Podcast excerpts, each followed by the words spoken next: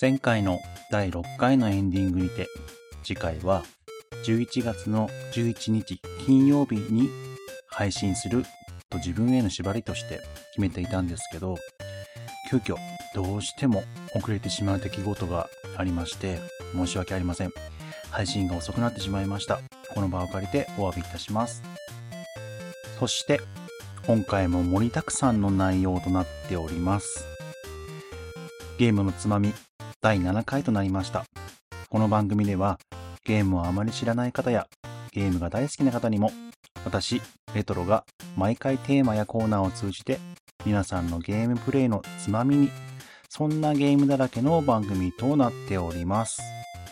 はいここでお知らせです、えー、この番組ゲームのつまみの Twitter アカウントが第7回を迎えた今頃今更なんですけどできました。英語でアットマークゲーツマアルファベットで ge アンダースコア妻 ge アンダースコア tuma ですね。アンダースコアというのは下線ですね。もしくはゲームのつまみ、ゲームはカタカナで検索していただくと出てきますので、よかったらフォローをお願いいたします。フォローバックもいたします。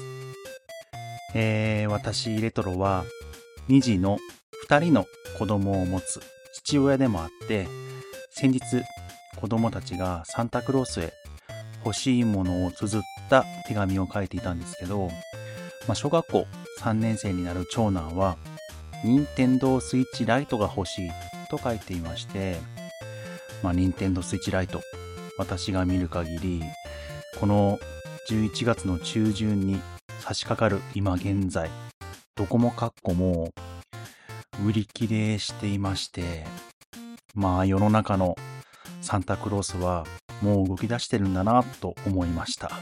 うんえー、サンタクロースさん、そんな、どうか、そんな息子によろしくお願いいたします。と、私からも。えー、我が家には、スイッチは1台もうすでにあるんですけど、どうやら、えー、自分専用のスイッチが欲しいとのことで、まあ欲しいですよね。うん、私自身も弟が下にいて、やっぱり自分のゲーム機って欲しかったなと振り返るとそう思います。えー、私の幼い頃は、まあ、白黒のゲームボーイの時代で、私が緑色のカラーリングのゲームボーイ、そして弟が赤のゲームボーイだったかな。その緑色のゲームボーイブロス、今でも大切に持ってるんですけど、液晶画面に傷がね、ちょっと深くあるんですけど、まあ、親からもら買ってもらったものだし、まあ、そんな思い出のゲームボーイは捨てるっていう選択肢はなくっていつまでも大切にしたいなって思っています。さてゲームのつまみ第7回の今回のテーマは最近のゲームへの要望です、えー、私はファミコンからスーファミ世代で子供時代をそれらのゲーム機と共に生きてきたものとして最近のゲーム。まあプレステだったりスイッチ等々をプレイしていて、うん、もっとここをこうしてほしいなとかここはこうでしょうというものが多々あります。自分自身ね、えー、昔はあったけど今のゲームってない要素だよな。良いことも悪いことも含め要望希望等々あるのではないでしょうか。そのテーマについて今回お便りをリスナーさんから頂いているので紹介していきますね。皆さんお便りありがとうございます。ではまずならならならさんからいただきました。ならさんいつもありがとうございます。最近のゲームへの要望。真っ先に思い浮かんだのは、ロード時間なくしてほしいですね。ファミリーコンピューターやスーパーファミコンや任天堂64はほとんどなかったのに、いつの間にかロードがあって当たり前みたいな風潮ありますよね。パソコンの起動時間は昔と比べるとかなり短くなりました。ほぼないレベルですよね。ゲームもそれに近いレベルまで持っていけるんじゃないでしょうか。お願いします。あとは、明るいゲームを出してほしいですね。まあ昔からね、竜王や魔王や X デスなんかに世界は危機にさらされてるんですよ。でもね、最近は表現がリアルになってきたせいなのか、危機感もリアルになっているんですよね。それでもサービス精神旺盛にミニゲームとか入れてくるんですよ。今から敵のアジトに向かうところっていう状況でもポーカーやらされるんですよ。今じゃない今じゃ。ファミコンなら許される展開ですが、最近のゲームだと違和感がすごい。てんてんてん。ちょっと話はそれましたが、スーパーファミコンの頑張れ五右衛門くらい明るくコメディタッチの作品が欲しいですね。レトロさんの力でなんとかお願いいたします。といただきました。ロード時間の問題。うん。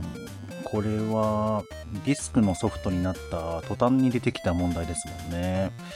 まあ、最近はプレステ5ってのがもうほとんど本当にねロードがあってもほんの数秒で、まあ、私も実際に家で体験してるんですけどほぼロードがない方に慣れてしまうとロードがあるゲームをしてみるととっても長く感じますね。うん。もう一つは明るいゲームということで明るいゲームいいですよね。まあ、リアルな趣向のゲームは、映像美もさることながら、最近は多いですからね。まあ、リアルな分、一気にゲームゲームした展開だと、ちょっとね、うん、ポーカーは、うん、頑張れ五右衛門くらいのコメディ色の強い作品、まあ、ちょっとおふざけの強い作品って最近減ってきたなと思いますね。世間がそのおふざけに厳しくなってきているんでしょうね。そういうおふざけというものに対して。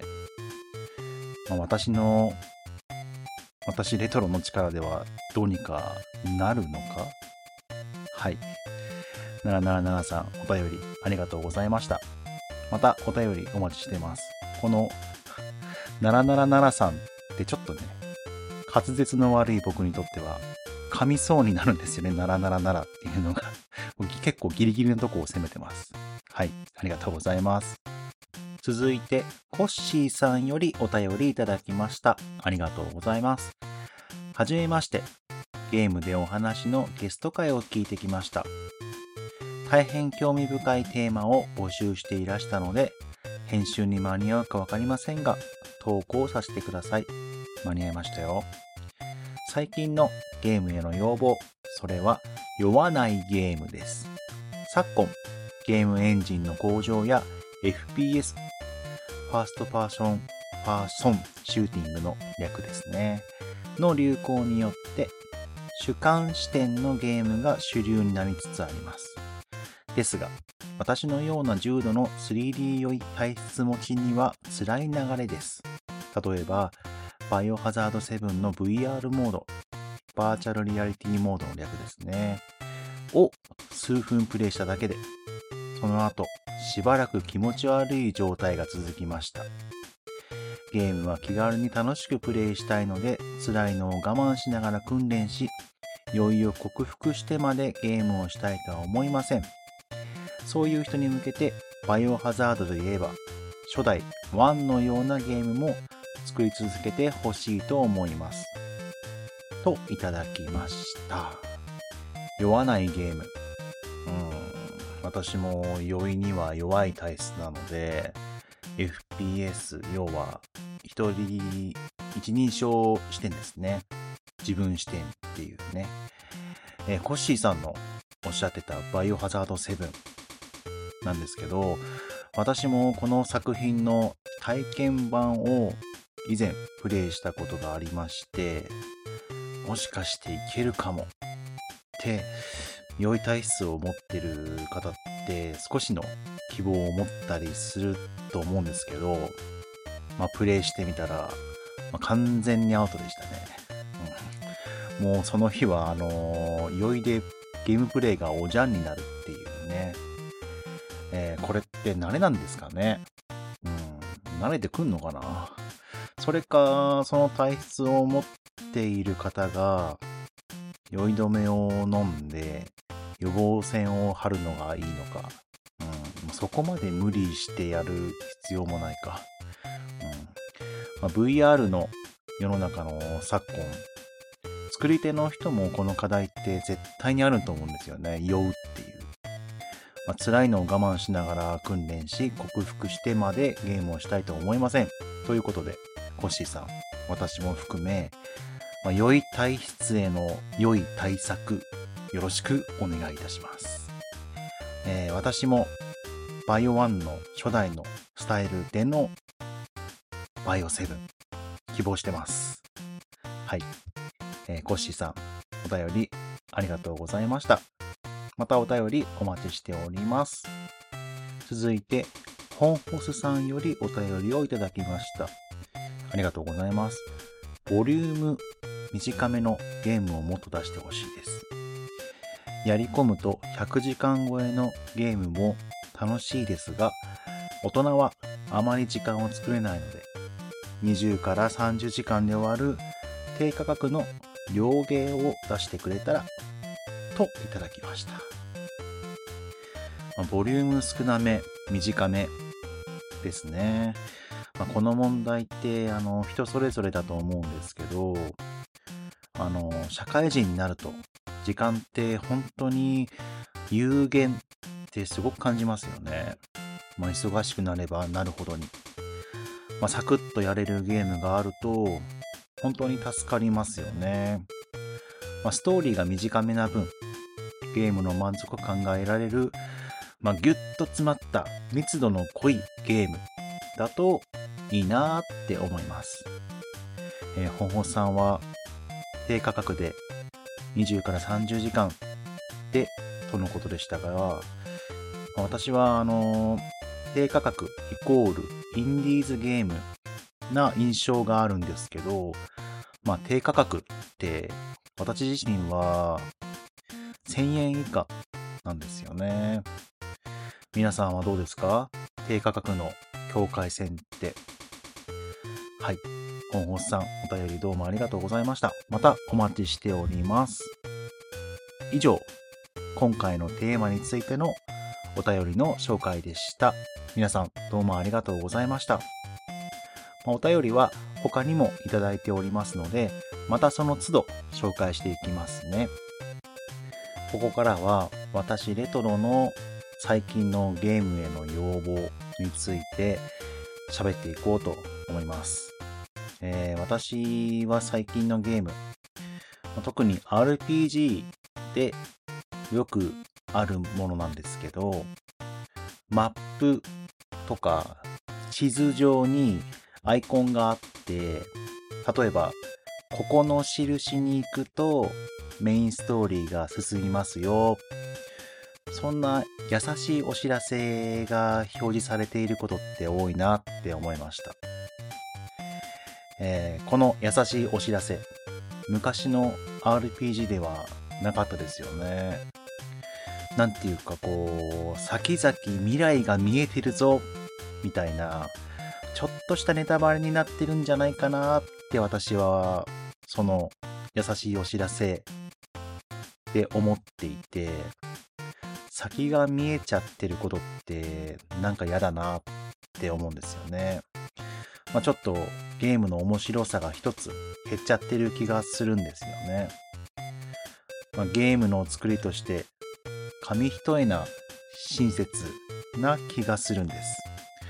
まあ、きっとこれって今の時代の流れとして求められているものなのかなとも思います。でも過去の RPG を知っているからこそ親切じゃない RPG を知ってるからこそ、こう思うんでしょうね。まあ、せめて、その、ここに行くとメインストーリー進みますよの印を表示、非表示ができるオプション機能があったらいいなって強く感じています。まあ、これって難易度にもつつながるね、要素ではありますよね。これがね、あの、私の最近のゲームへの要望、その1でした。さて、続いてコーナーに行きたいと思います。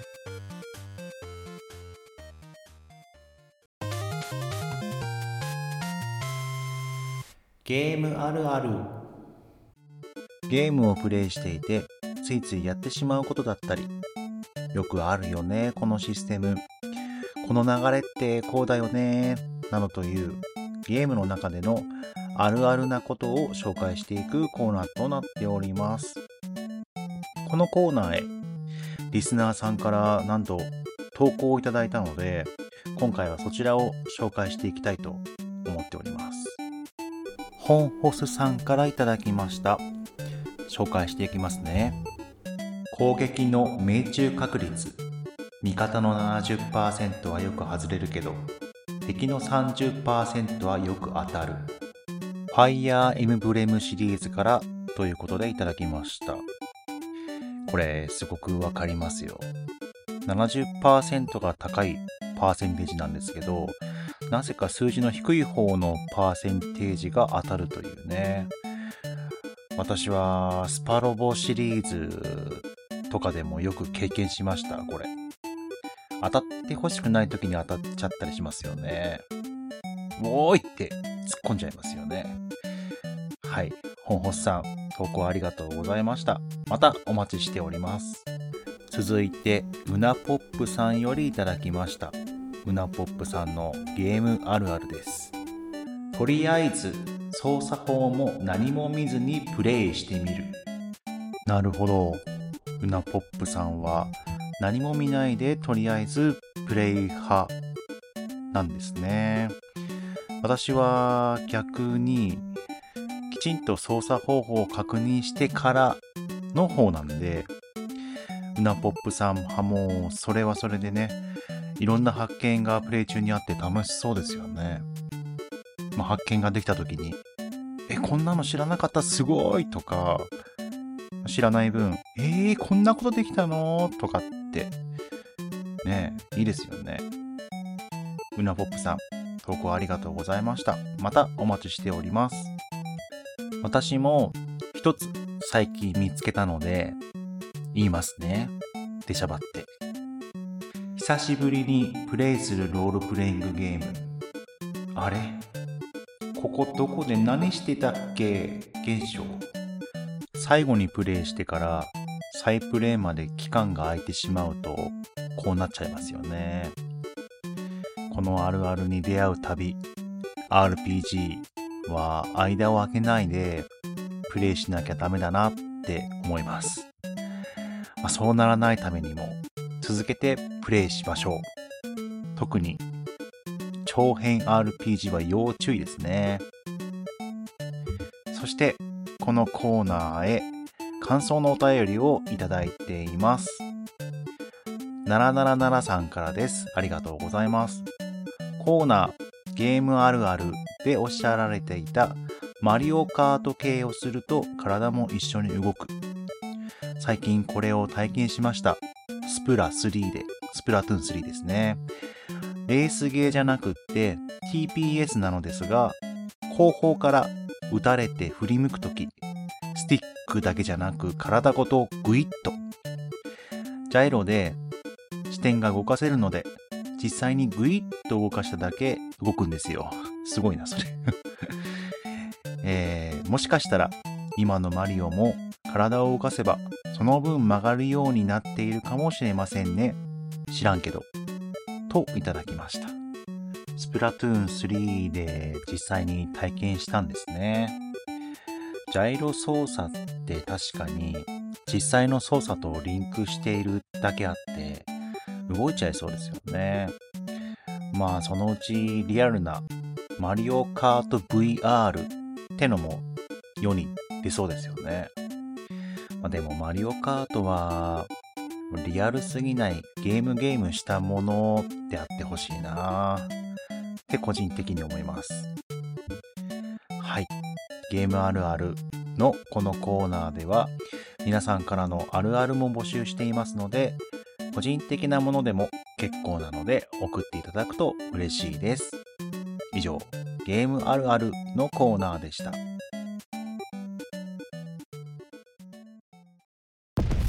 最強魔法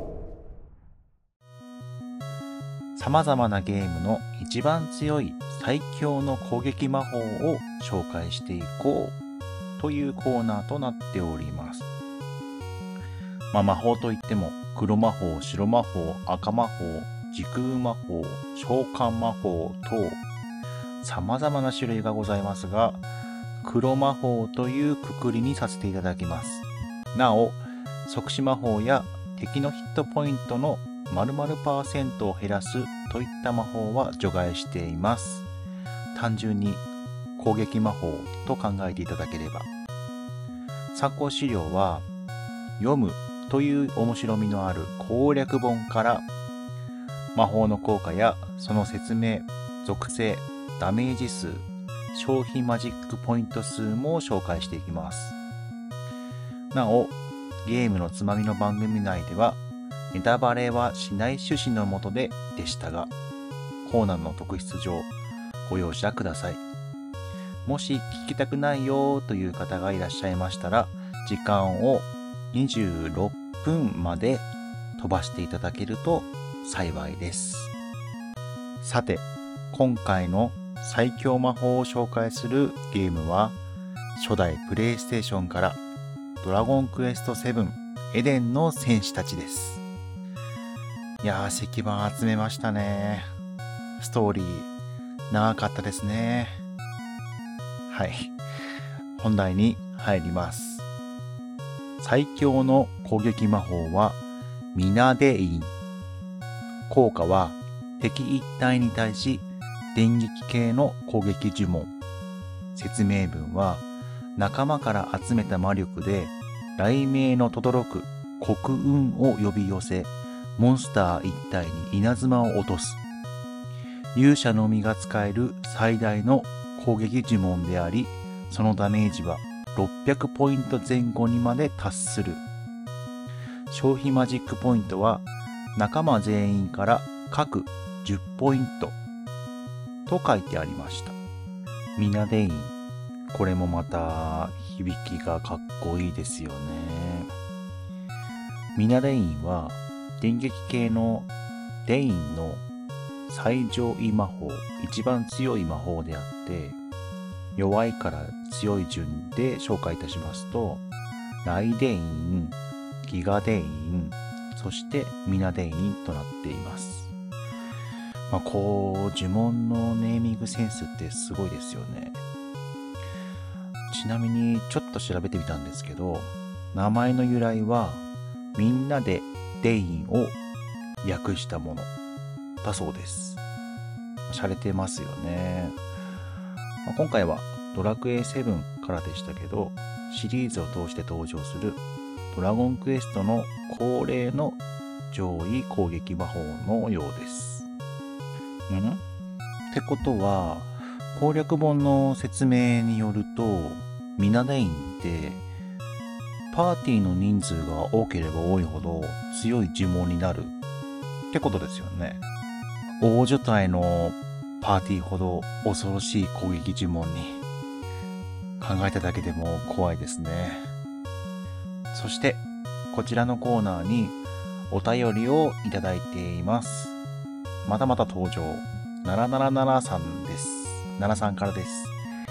前回の最強魔法は、プレイステーションのファイナルファンタジー7からアルテマを取り上げました。お便り紹介していきますね。アルテマ、無属性とのことですが、よく考えると何が起こってるんでしょうね。小規模な核融合が核分裂でも起こしているんでしょうかね。軽くググってみましたが、ウィキにも載っていません。謎原理。ある意味、ロマンの塊です。といただきました。奈々さん、感想ありがとうございます。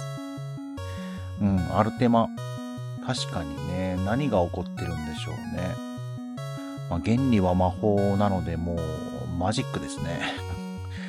まあ、これは、実際にリアルに放ったらわかるんでしょうね。まあ、放つときはね、あの、周囲に気をつけて、広い場所でお願いしますね、奈良さん。はい。次回も最強魔法のコーナーをお楽しみに。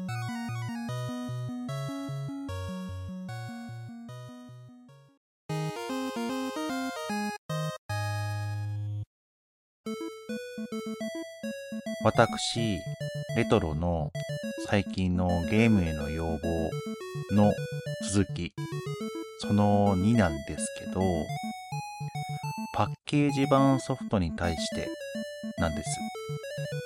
やっぱり説明書があるといいなって思います。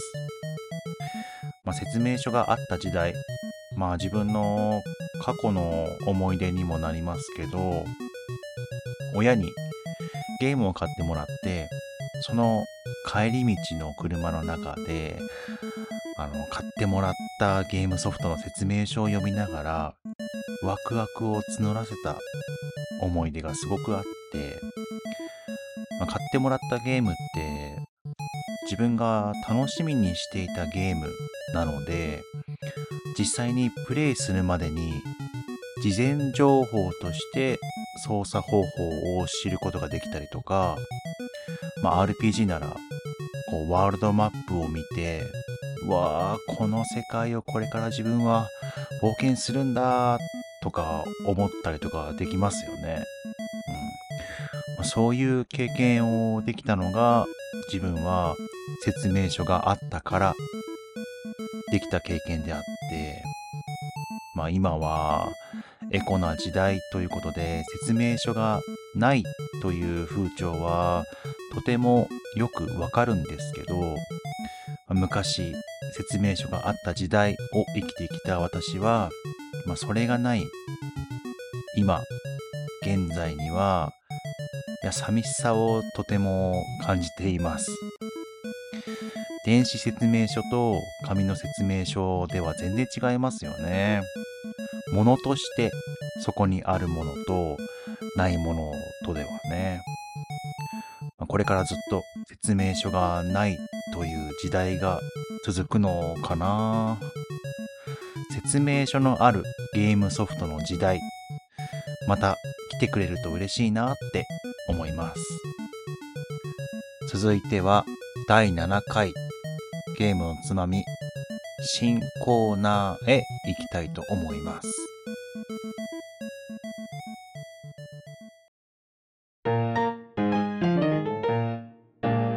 ゲーム言葉のいろは。さあ、えー、今回から始まりました新コーナー。毎回新コーナー始まってますけど、始めていきますよ。えー、このコーナーではゲームの中では当たり前で使用されているゲーム言葉をもう一度それってどんな意味だっけ？と解説をしながら振り返るゲーム初心者に向けた国語辞典的なコーナーとなっております。いろはということなので毎回3つのいろはゲーム言葉を紹介していきたいと思います。まず、一つ目のゲーム言葉はこちらです。サウンドノベル。サウンドノベルとは、小説形式のゲームでテキストを呼びながらゲームが進行する。テキストの途中に選択肢が登場し、その選択次第でその後の展開が変わるものというゲーム言葉です。サウンドノベルゲームで言うと、まあ、かまいたちの夜とか、街などの作品が有名ですね。チューンソフトというメーカーから発売されていました。サウンドノベル、挙げるとたくさんありますけど、先ほど話しましたチューンソフトさんが出している作品が特に有名ですよね。プレイしたことない人でもタイトルだけ知っているって方多いのではないのでしょうか。ちょっと怖い作品とかも多いですよね。暑い夏にもってこいだったり、小説を読む人や推理物が好きな方にも、このサウンドノベルのジャンルのゲームはおすすめです。続いてのゲーム言葉は、積みゲーです。購入したものの全くプレイせずにゲームのパッケージが積み上がった状態のことというゲーム言葉です。私、レトロはたくさんゲームソフトを所有しているのですけど、まさに積みゲーだらけとなっています。良くないな。まあ、老後の楽しみなのかな。積みゲーをなくすのも、まあ、積みゲーをなくすの、積みゲーを消化するとも言いますけど、私は多分何度も人生を繰り返す転生をしなくては無理ですね、正直。まあ、購入したゲームをクリアしてから次のゲームソフトを買うみたいな方が積みゲーにならない、つながらない一つの方法ですよね。まあ途中で諦めたゲームを手放すってのも一つの消化をする、積みゲーを消化する方法ですね。三つ目、最後のゲーム言葉は FF です。ゲームメーカー当時のスクエア、現在はスクエアエニックスが制作したロールプレイングゲーム RPG であるファイナルファンタジーの略語というゲーム言葉です。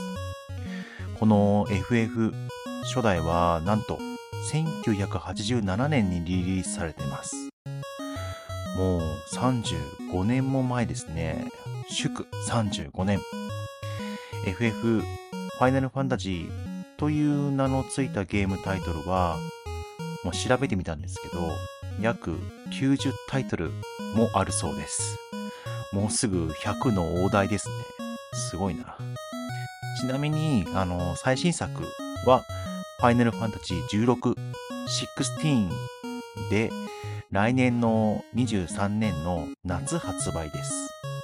なので、まあ、最新作は読み方としては FF16 だったり FF16 となりますね。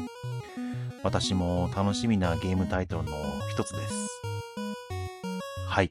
ということで、今回からスタートしてみたコーナー、ゲーム言葉のいろはでしたが、いかがでしたでしょうか？ゲームについてあまり知らないゲーム初心者の方に向けてのコーナーを作ってみました。ゲーム言葉を知っている方も再認識できたらなと思います。次回もまたいろはの3つのゲーム言葉を紹介していきます。お楽しみに。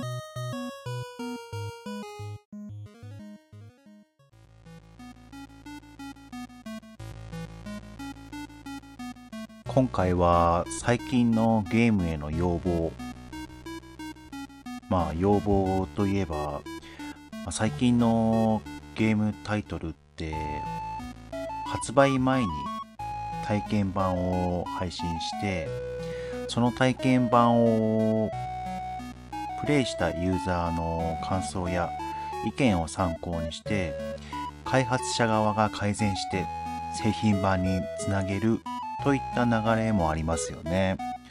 まあそれはプレイする側のユーザーの要望をそのまま製品版に反映できるといったインターネットやインターネットや SNS がある現代だからできるものですよね。まあそれは体験版が配信されていないものもあるので、まあ、全ての作品全てのゲーム作品に言えることではないですけれども、まあ、作り手側が出来上がったものを製品版として完成したものを届ける。まあ、昔のゲームソフトがそうであったように、本当は完成形として届けてくれるのが一番ありがたいなっていうふうに思います。プレイするユーザーの意見を取り入れたいから体験版を配信する。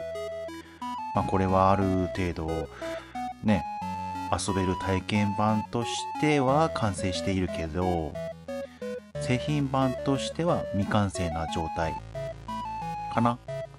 うん。でも、ある程度は完成形に近い状態のゲームであって、まあ、それがもし残念なゲームだったとしたら、反感をプレイした側から買うわけで、まあ、一方では完成形として世に出します。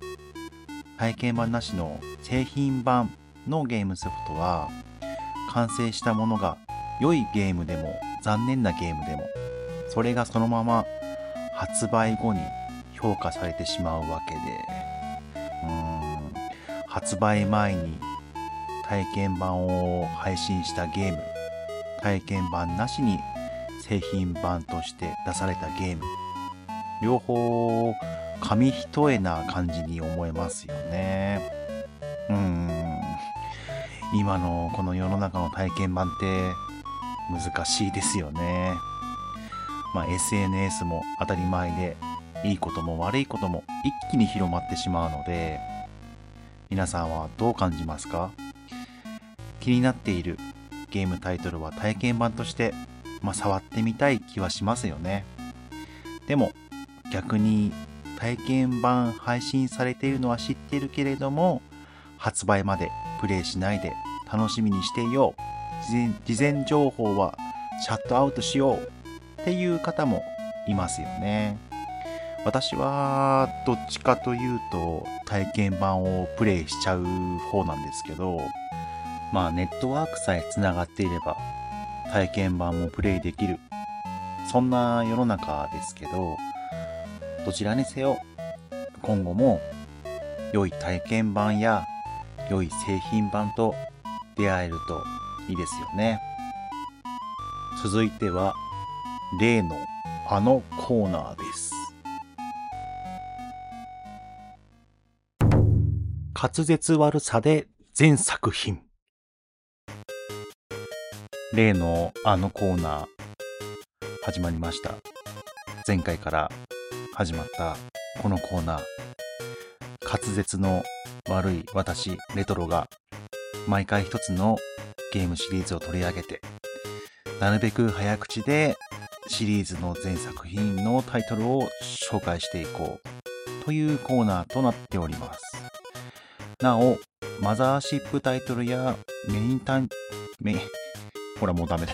メインタイトルのみ紹介いたします。なので、外伝的タイトルやリメイク、移植タイトルは除いています。そして、このコーナーの部分は、編集なし、撮り直しなしの一発撮りとなっております。まあ、前回は、テイルズ・オブシリーズの全17作品をバーッと言っていきました。さて、今回紹介するシリーズ作品は、星のカービィシリーズです。では、いきます。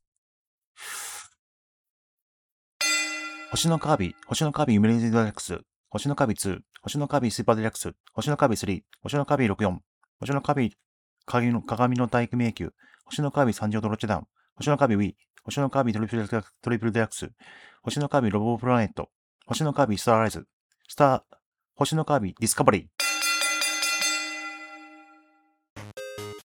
以上、全13作品でした。率直な感想を言います。途中ちょっとあのー、外国人っぽくなりましたね。えー、星のカービィシリーズってね、メインタイトル以外にも結構あってびっくりしました。そしてね、横文字が多い。うん。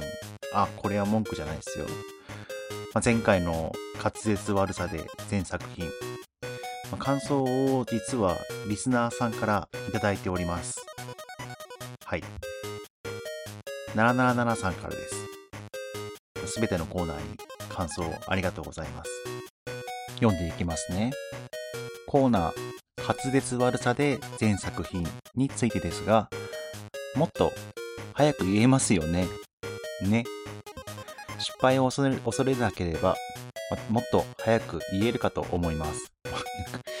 なんかあの、噛むの引きずってる。レトロさんなら大丈夫です。いけるいける。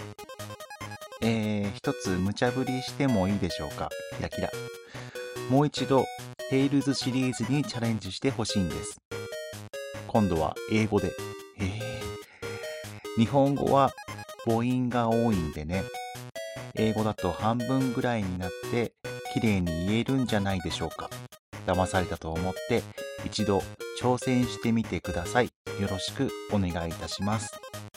と、いただいたので、はい、えー、リクエストにお答えして次回のお題にしていきたいと思います。次回は Tales of シリーズを英語で全作品にチャレンジします。いけるかな？では、次回も滑舌悪さで全作品お楽しみに。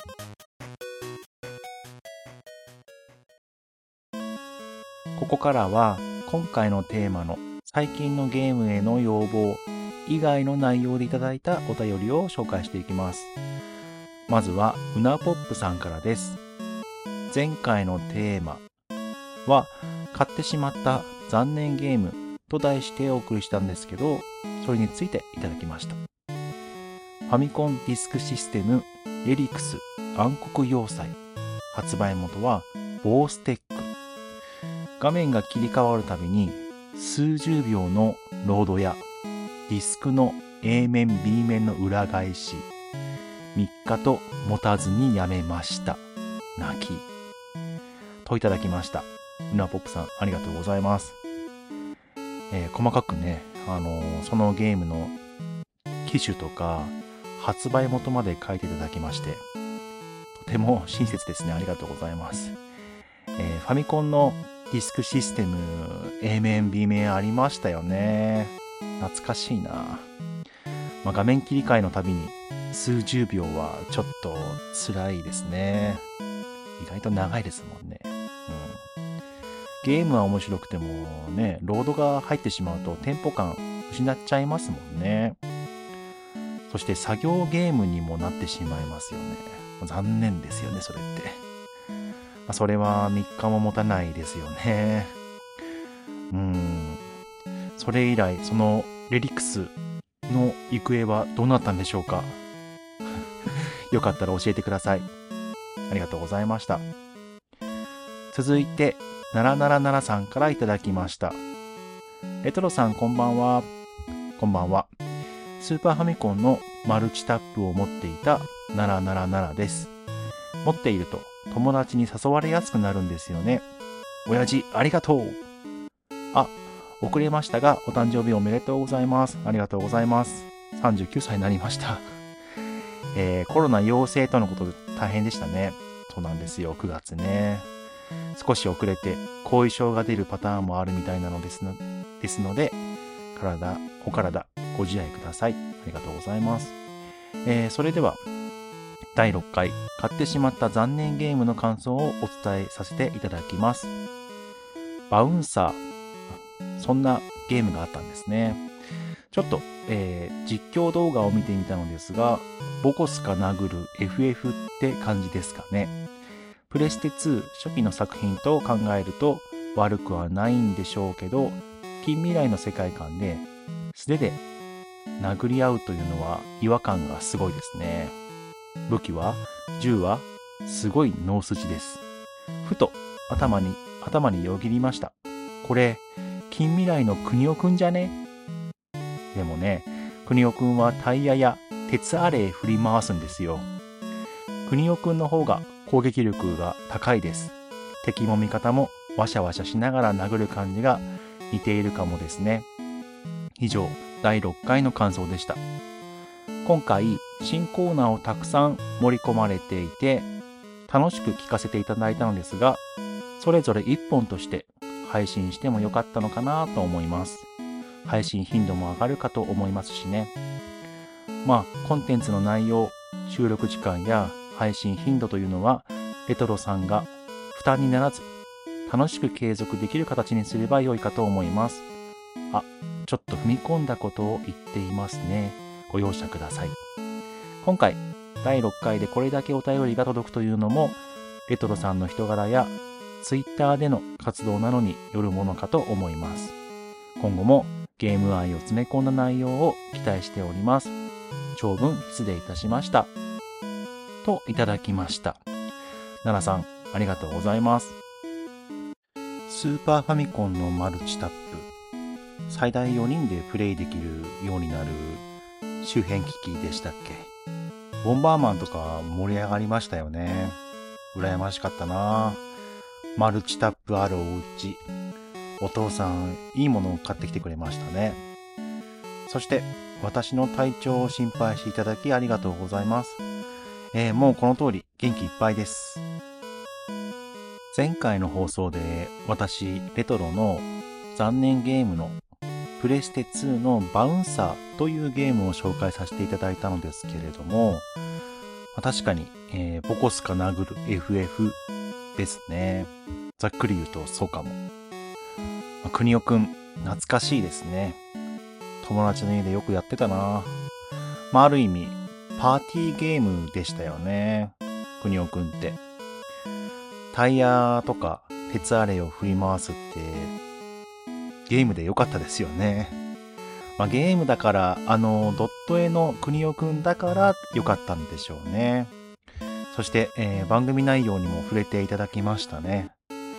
前回の第6回は約1時間の時間の内容で、確かにあの、長いなとか、分割してもよかったなとは思いました。だけど、えー、フルで弾きたい方もいるかも。1回でね。でもそうじゃない方もいるかもと思っての配信でした。奈良さんのようにコーナーだけを分けて配信という意見、確かにそれもいいかなって思いました。私の思いとしては、お便りもコーナーも番組のテーマも一つのセットとして第〇〇回として配信したいという思いがあるので、まあ、今後もその方向性でいきたいなと現時点ではそう思っています。なので申し訳ありません。でも一つの意見として今後の参考にさせていただきますね。番組への踏み込んだこと、全然言ってもらって大丈夫ですよ。私はそのくらいしっかりとこのゲームのつまみの放送を聞いていただいているのだなって嬉しく感じましたよ、素直に。ありがとうございます。あと、私はこれからもね、あのー、ゲーム愛を忘れずに、たくさんのゲーム関連のものや、ゲームをこの番組や Twitter 等で紹介していけたらと思っています。続いて、キュランダさんから頂きました。第5回のテーマ、初めて購入したゲームについてです。初めてのビデオゲームはファミコンで、同時購入したソフトはスーパーマリオブラザーズ、ゼビウス、カラテカ、ロットロット、ダウボーイの5本、抱き合わせ販売でした。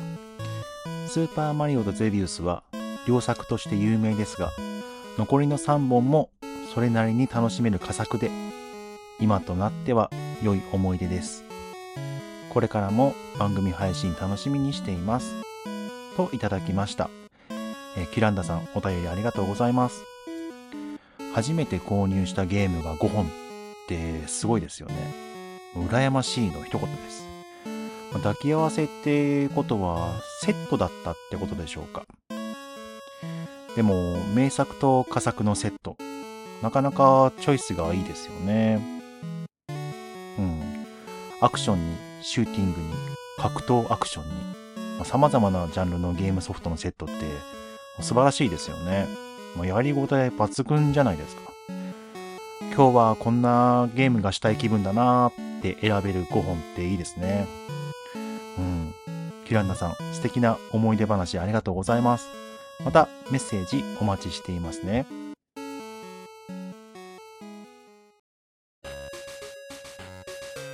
はい、エンディングです。今回も長い番組となっちゃいました。詰め込みすぎとも思いますけど、聞き応えはあるのかと。そして今回コーナーは8つもやっちゃいました。まあ、まだまだコーナーのアイデアは実はあって、ノートに書き綴ってます。これね、あの、アイデアっていうのは、散歩とか僕するんですけど、そういう時思いついたりとか、あとお風呂に入ってる時とか、うん。まあ、今後は少しずつ小出しにしていこうかなとも思っています。